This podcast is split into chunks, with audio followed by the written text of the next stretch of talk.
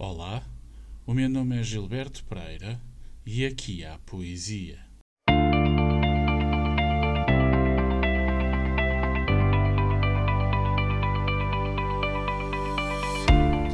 Emil Gustav Friedrich Martin Niemöller. Martin Niemöller poderia ter passado à margem dos acontecimentos globais, na sua época e nos dias de hoje, não fossem umas breves palavras que escreveu e que mantêm a sua atualidade. Não fossem estas palavras, e Martin seria tão pouco uma nota de rodapé nos anais da história. The pen is mightier than the sword. O texto de Niemöller é penitente, autocrítico, mas também alarmante para quem se conforta à margem dos acontecimentos e não perde a sua atualidade, apesar dos longos anos que leva em cima, face aos acontecimentos que experimentaram. Niemöller nasceu a 14 de janeiro de 1892. Faleceu a 6 de março de 1984. Filho de um pastor luterano, foi educado com um enorme sentido patriótico alemão, de fidelidade ao imperador e à pátria.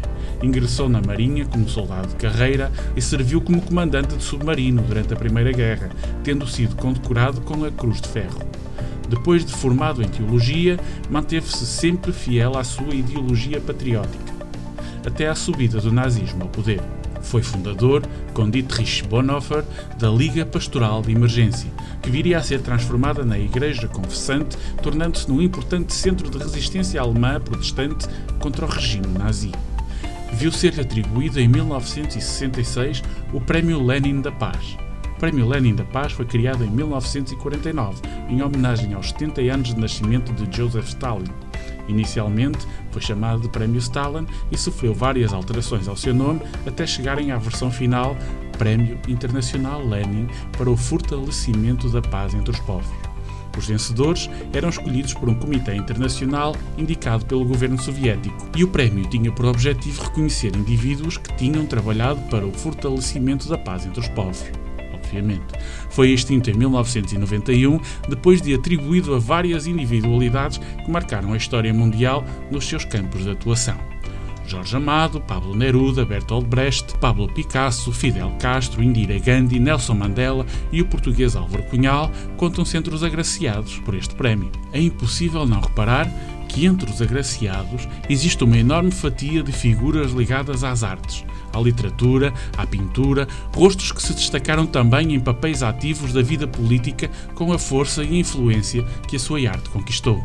Os inconformados, os loucos, os livres, os amantes, os libertários, os reacionários, os intolerantes perante a intolerância, que não baixam os braços, que não calam as vozes, que não levantam a caneta do papel ou os dedos do teclado, os que não têm medo de levantar a voz para defender os que têm medo de o fazer. A comunidade artística sempre esteve na linha da frente da intervenção cívica na política. A religião também. Niemöller usou da sua influência como pastor protestante, como líder de comunidades, para com as suas palavras influenciar e lutar contra o regime nazi. Quando os nazis vieram buscar os comunistas, eu fiquei em silêncio. Eu não era comunista. Quando eles prenderam os sociais-democratas, eu fiquei em silêncio. Eu não era um social-democrata. Quando eles vieram buscar os sindicalistas, eu não disse nada. Eu não era um sindicalista. Quando eles buscaram os judeus, eu fiquei em silêncio. Eu não era um judeu. Quando eles me vieram buscar, já não havia ninguém que pudesse protestar.